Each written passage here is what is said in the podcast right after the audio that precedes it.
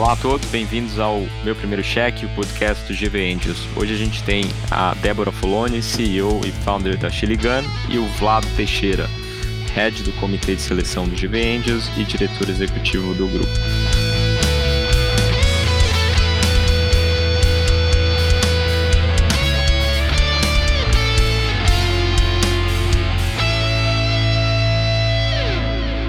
Oi pessoal, é, sou o William, aqui do Angels. Hoje a gente vai ter uma convidada super especial, é a Débora Foloni, CEO e founder da Chili Gun.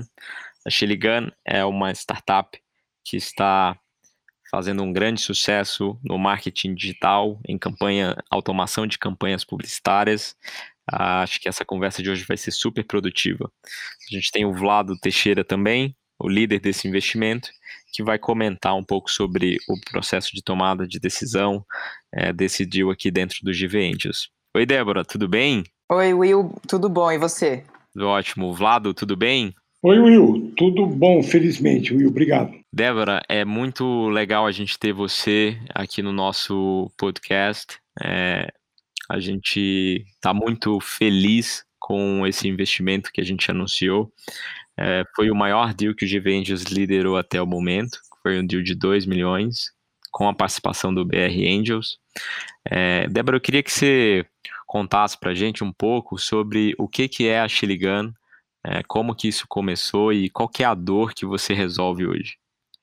Primeiro, obrigada, Will, pela, pelo convite para participar desse podcast. Estou muito feliz de, com essa iniciativa de vocês é, e por terem me convidado também. Bom, a, falando um pouquinho da Chile, a gente é a primeira solução de automação criativa do Brasil e, e dessa forma a gente ajuda é, grandes anunciantes e agências a tornarem os seus processos de produção publicitária mais ágeis e eficientes. É, quando, quando você produz, é, é faz produção publicitária, principalmente para o digital, você tem uma infinidade de formatos, de segmentações, de combinações diferentes desse, desses anúncios. E hoje esse processo ele é todo feito manualmente né? Você coloca lá uma equipe de designers e esses designers fazem esse processo manualmente. Então, esse processo ele acaba sendo um processo que ele é custoso, ele demora, é, ele tem altos riscos de, de você ter um erro ali no meio do caminho, porque é um processo de copy-paste, copy-paste, vai chegar uma hora que você vai colar alguma coisa errada. E a Chile se propõe a resolver esse problema com tecnologia, então a gente ajuda essas equipes de, de, as equipes de marketing, tanto dos anunciantes ou as equipes de criação das agências, depende aí quem que, que é o nosso, o nosso interlocutor aí, mas a gente ajuda essas pessoas a tornarem esses processos mais inteligentes e muito mais eficientes, é, usando a nossa tecnologia de automação criativa. Legal, Débora. É, eu queria que você pudesse comentar um pouco do tamanho dessa dor, né? Porque as pessoas acabam confundindo esse conceito de, da ideia de que o designer ele foi é, o propósito dele é construir e conceber coisas bonitas, interessantes, funcionais e assim por diante, e não replicar como você comentou, né? Então, olhando para uma, uma grande organização ou para as campanhas publicitárias que acontecem, onde você tem uma, um grande volume de informação a ser compartilhado, quão grande é essa dor, né? Quanto trabalho isso dá e como que a Chiligan é tão mais eficiente nesse processo?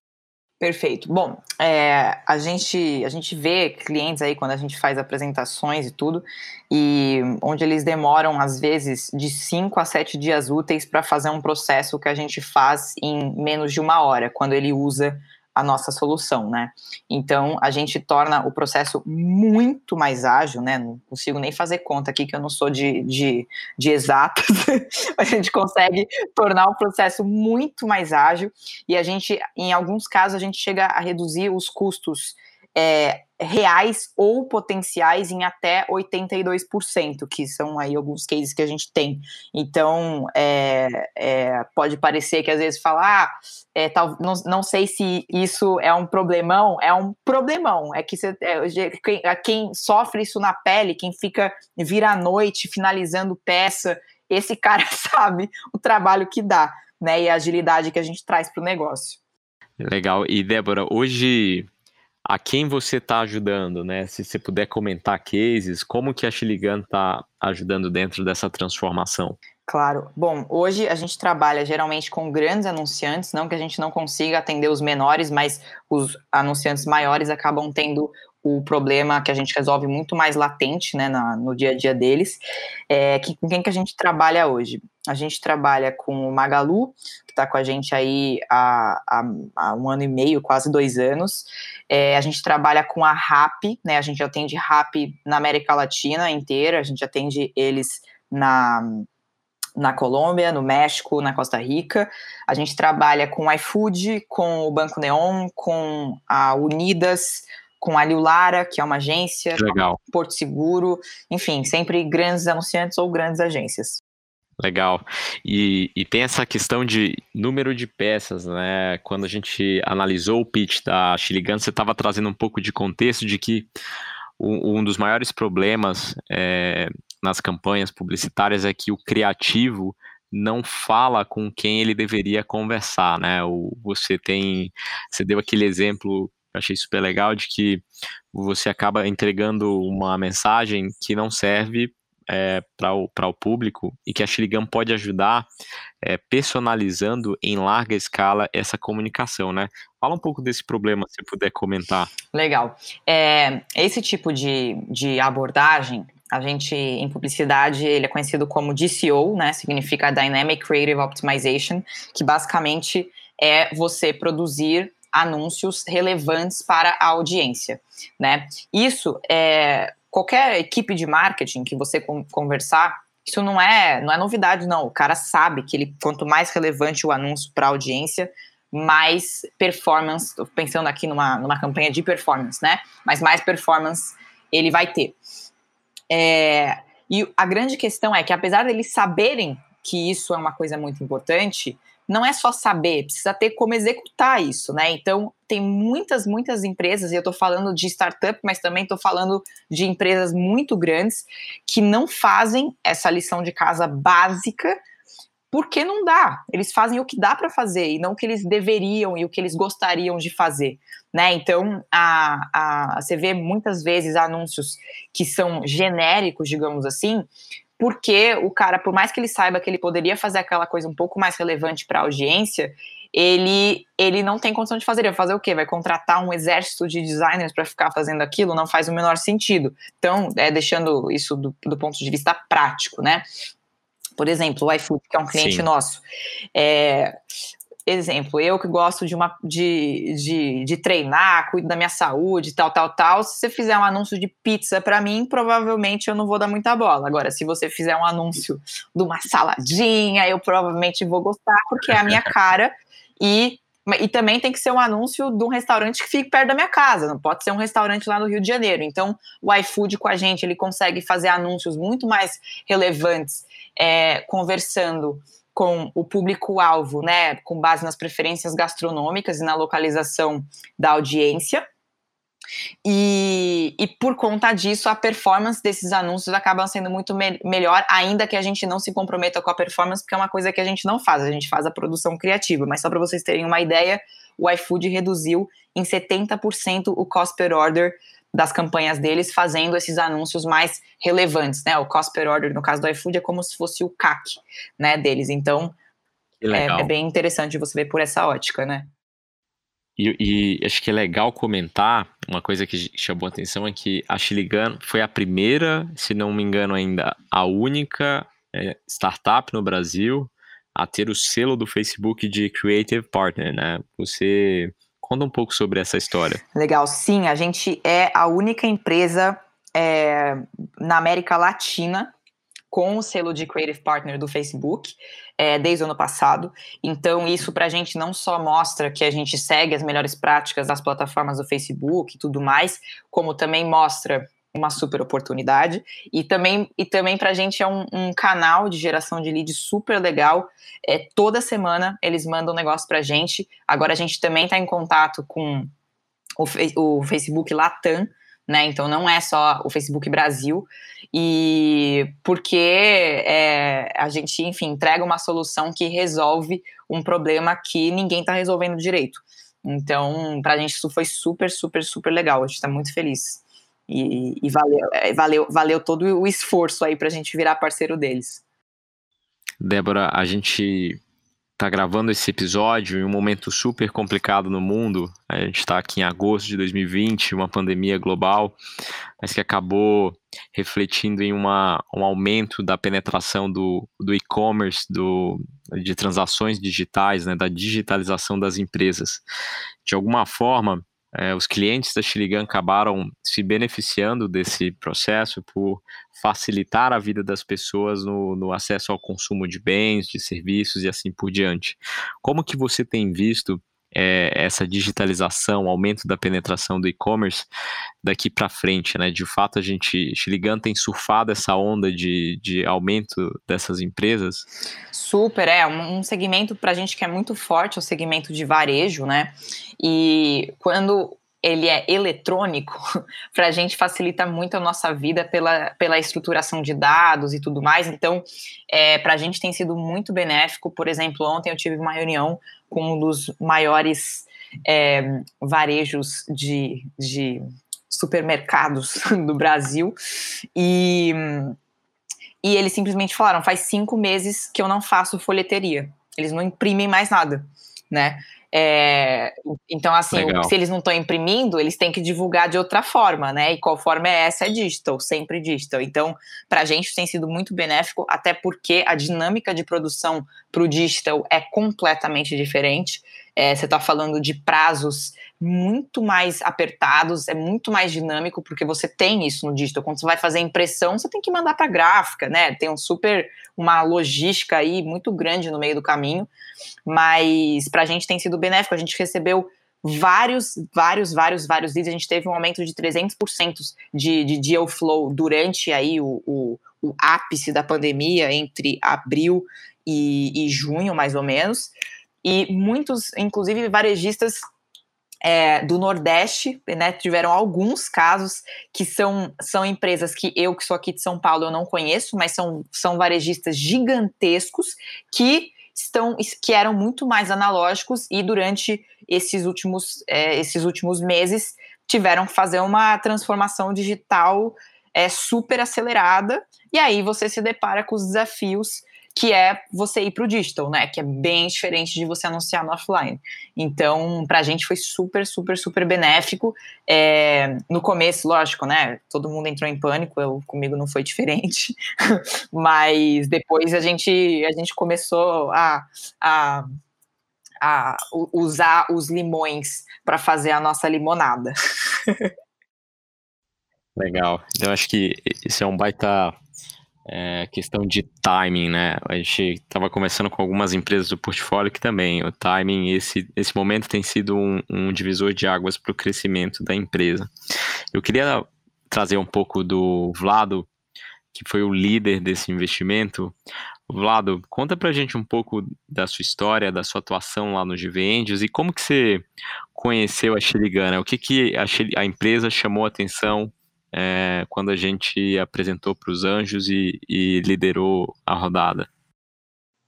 Então, Will, falando um pouco de mim rapidamente, é, eu sou engenheiro, fiz mestrado é, na FEA, fiz o SEAG na GV Angels, trabalhei bastante tempo com M&A, M&A de middle market, fui empreendedor, fui empreendedor de uma fintech que felizmente foi teve muito sucesso. Nós vendemos a, essa, essa fintech para Accenture em 2013 e aí eu tomei uma decisão de vida, que, que, que foi trabalhar para o ecossistema de startups. Então, desde então, desde 2013 para cá, eu tenho participado muito ativamente do ecossistema e de 2017 para cá, é, fundamentalmente é, a GV Aéreos, que ocupa atualmente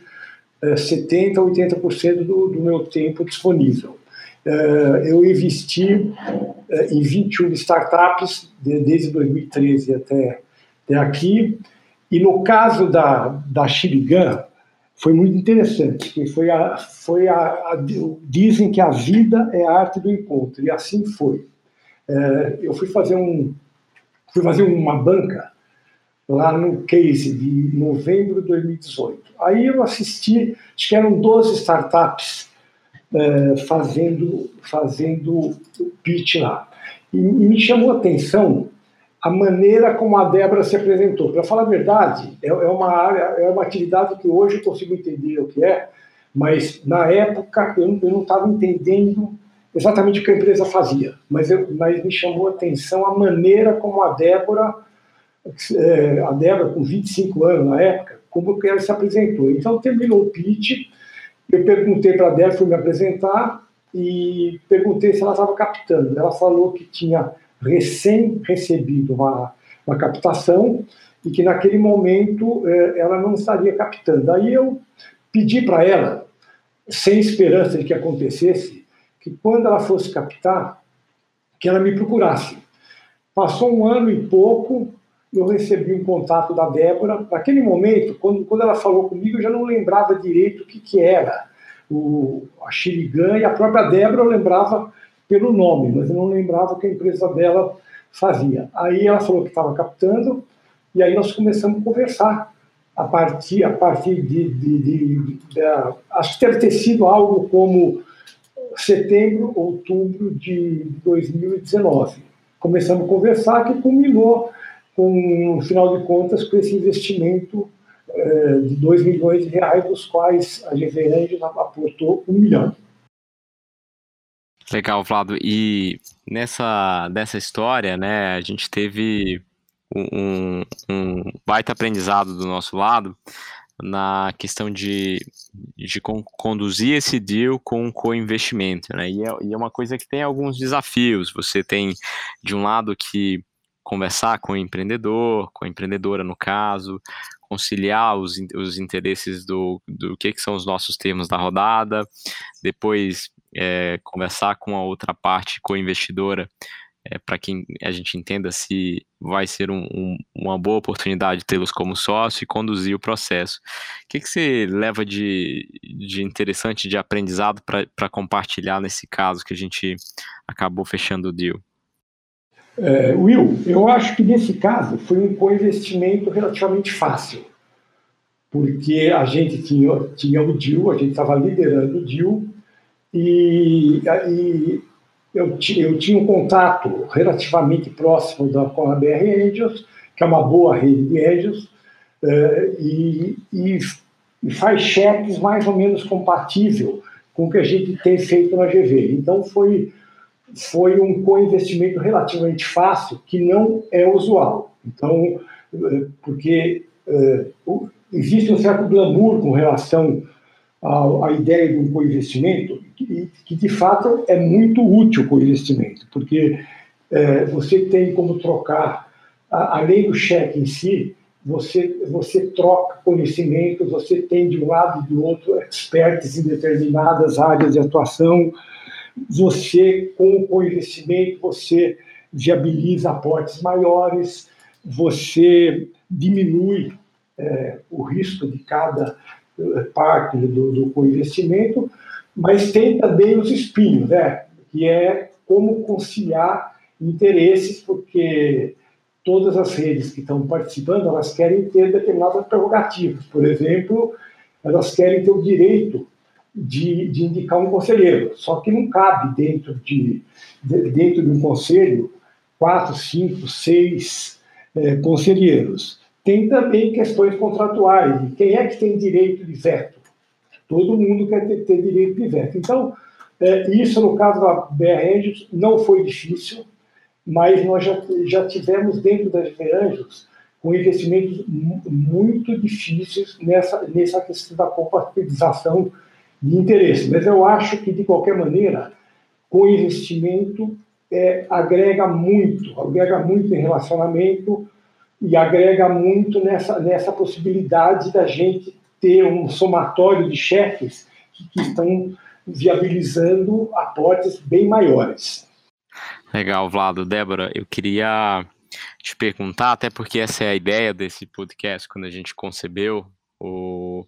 como que foi na sua jornada como empreendedora o processo de captação do primeiro cheque? Né? Você teve uma rodada anterior, depois a gente veio, acabou se conhecendo pelo GV Angels.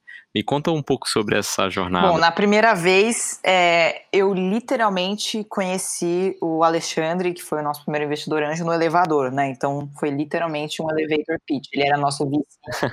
é, ele ele ficava no andar de cima, agora não lembro mais. A gente conheceu ele no nosso prédio. Aí ele foi nosso cliente primeiro, depois ele virou nosso investidor.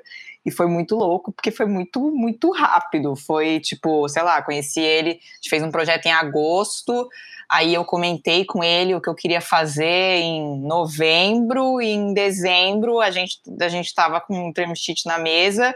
Em janeiro, o dinheiro estava na nossa conta. Foi, foi bizarro e completamente fora do comum o que aconteceu. É, o, agora, com, com a GV já foi um pouco diferente, né? É, como o Vlado colocou aí a, a história, e eu, eu tenho, assim, pessoalmente, falando do Vlado especificamente, eu tenho uma identificação muito grande com ele desde o começo. A, a energia, assim, foi super legal. Sempre gostei da, da transparência do Vlado e tudo mais. Então, enfim, no fim do dia, as coisas são feitas de, de, com pessoas, né? Então, é, mais do que as instituições por trás e tudo mais. Então, é, rolou essa identificação muito grande desde o começo. E, e aí, a gente, a gente, eu, eu, a gente, eu tava com o Léo, que é o meu sócio, num, num evento do, do Facebook no ano passado.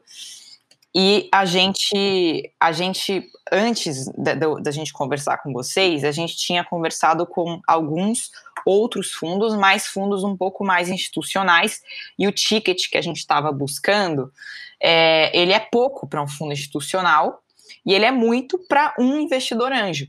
E a gente, e, e o fundo institucional, às vezes ele está querendo já algumas métricas de negócio que às vezes você não tem quando você está num, num, estágio muito incipiente. O cara quer saber o seu CAC, por exemplo. Na época, todas as vendas era eu e o Léo fazendo venda através dos nossos relacionamentos pessoais. Como que você calcula CAC disso? Não tem como você calcular. Então, eram eram é, perguntas que faziam para a gente que eu não, não, sabia nem como responder. Eu falava, gente, não tenho essa informação. E aí é, a gente estava com dificuldade de avançar com esses outros fundos, e eu entendo exatamente o porquê, né? O upside de você colocar é, menos dinheiro, ele acaba sendo menor, mas o trabalho para um fundo institucional de acompanhar esse negócio, ele é o mesmo, né? Então, é, é eu Exa é, às vezes até maior, maior, porque no é. estágio inicial você demanda muita atenção, né? Quer que segure na mão, quer ajuda, não sei o quê. E aí, quando a gente conversou, eu conversei com o Vlado pela primeira vez, eu entendi como que era o modelo da GV e isso me atraiu muito. Primeiro, pelo acesso aos, aos à rede de anjos, né? E, e isso, pô, para mim foi muito legal, porque se você perguntar para qualquer fundo, eles sempre vão te falar que é smart money. É todo fundo vai falar isso para você. Mas é, na prática, é na prática isso é história, né? nem né? sempre é, é, executado. Tenho vários amigos que, que são prova disso. É, então isso me atraiu muito e também porque as, eu, eu, vejo que as redes de anjo desempenham um papel muito importante no nosso, no nosso ecossistema, que é cobrir uma camada de, de funding que é é, que é uma camada ali intermediária entre o investimento anjo e o investimento já com fundo mais institucional e tudo mais, que é uma camada que os empreendedores não sabem para quem recorrer. Né? E quando eu conheci o Vlado, eu vi que a gente estava no caminho certo, tanto que a gente passou no, no fórum da, da GV com mais de 90% de aprovação. Falei, cara, encontramos, é isso.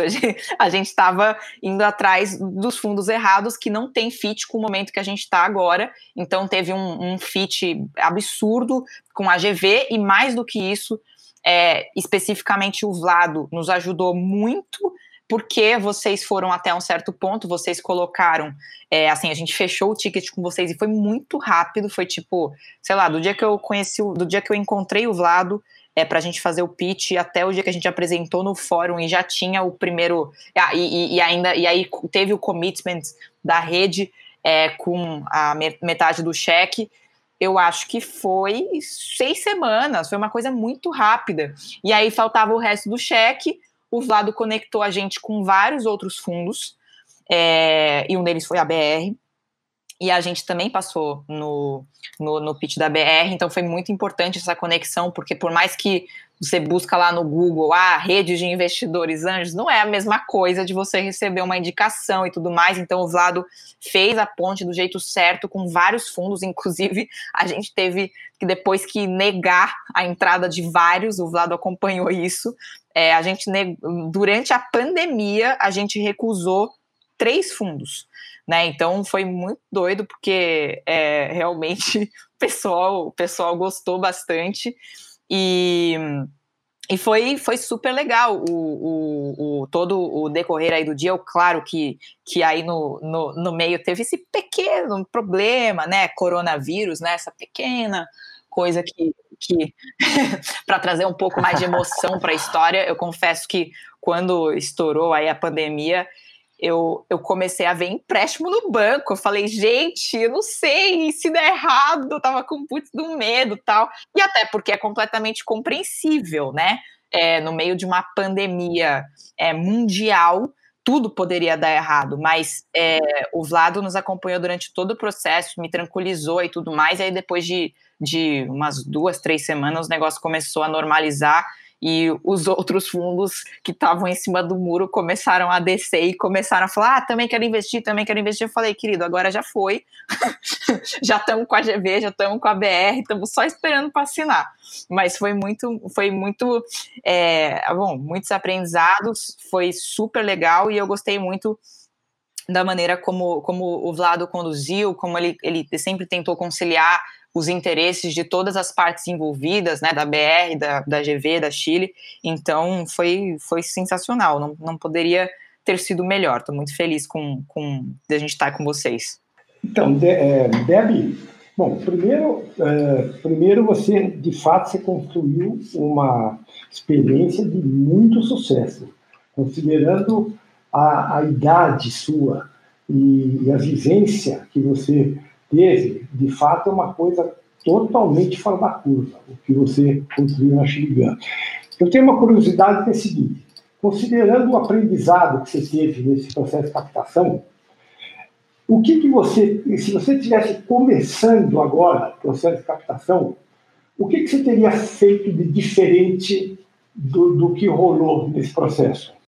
Olha, Vlado, eu acho que principalmente é entender o perfil de fundo que você está buscando, né? Porque eu acho que a gente perdeu, é, apesar da gente ter, ter se encontrado aí no fim do ano passado, a gente ficou aí uns três, quatro meses conversando com outros fundos que falavam, cara, muito legal, me procura daqui a um ano, sabe? Então a gente. E é um, um processo que demanda muita energia do founder. Tipo, você tá lá você tem meta para bater, precisa vender, não sei o que, mas não, não posso vender porque eu preciso falar com o investidor, e aí você fica naquela, naquela, naquele dilema de tipo, ah, eu, eu faço o que é mais importante ou eu faço o que é mais urgente? Não sei. Então eu acho que talvez o que eu teria feito de diferente é tentar é, é, teria entendido melhor é, o perfil de, de fundo que a gente que a gente buscaria para essa rodada teria chegado em você muito antes.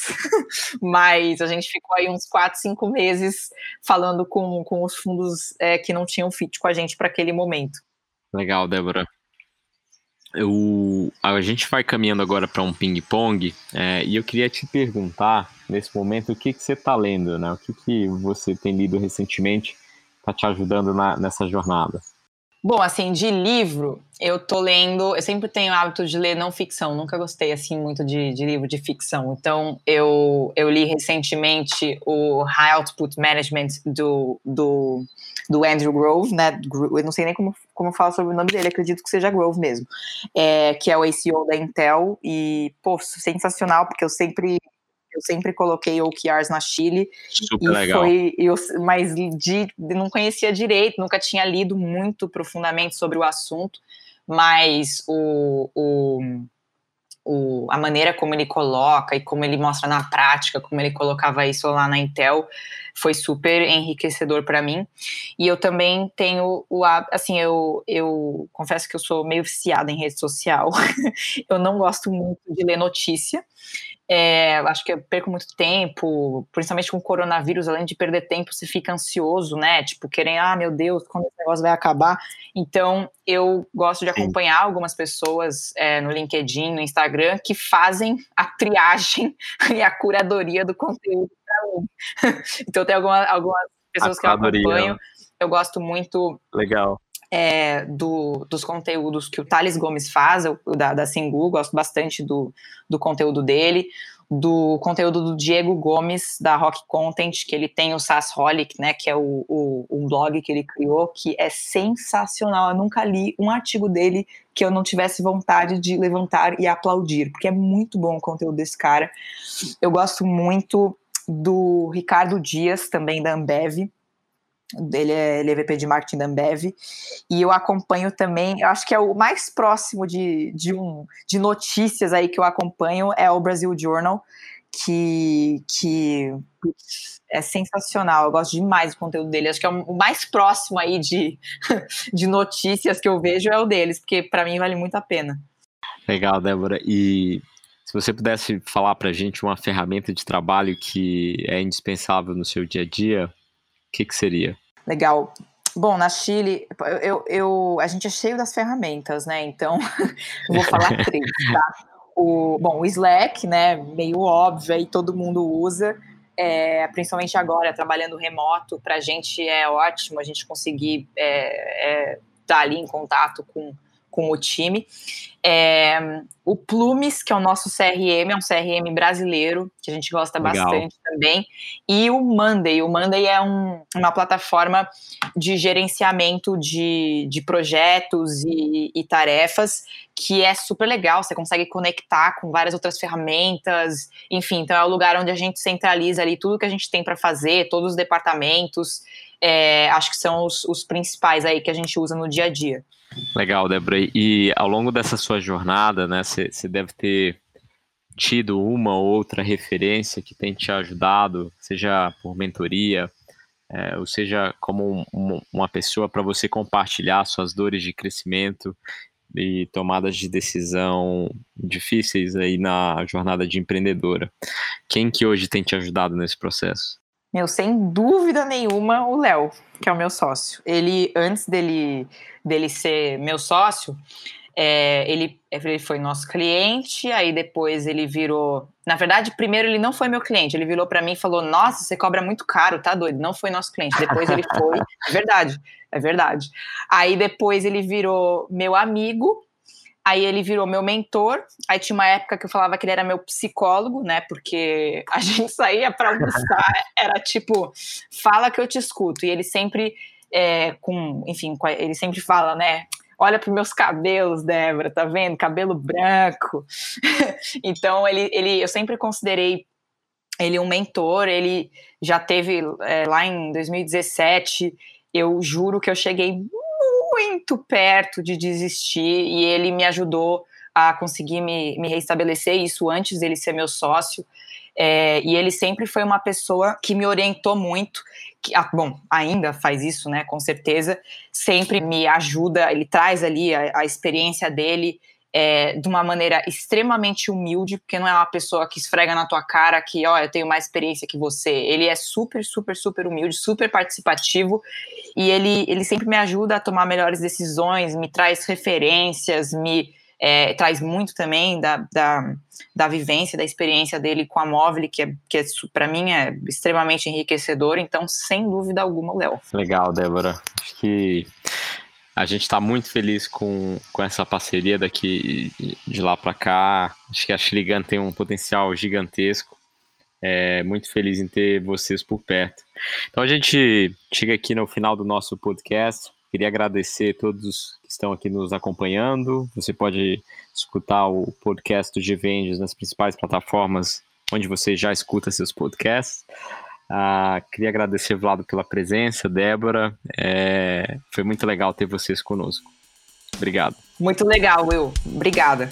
Obrigado.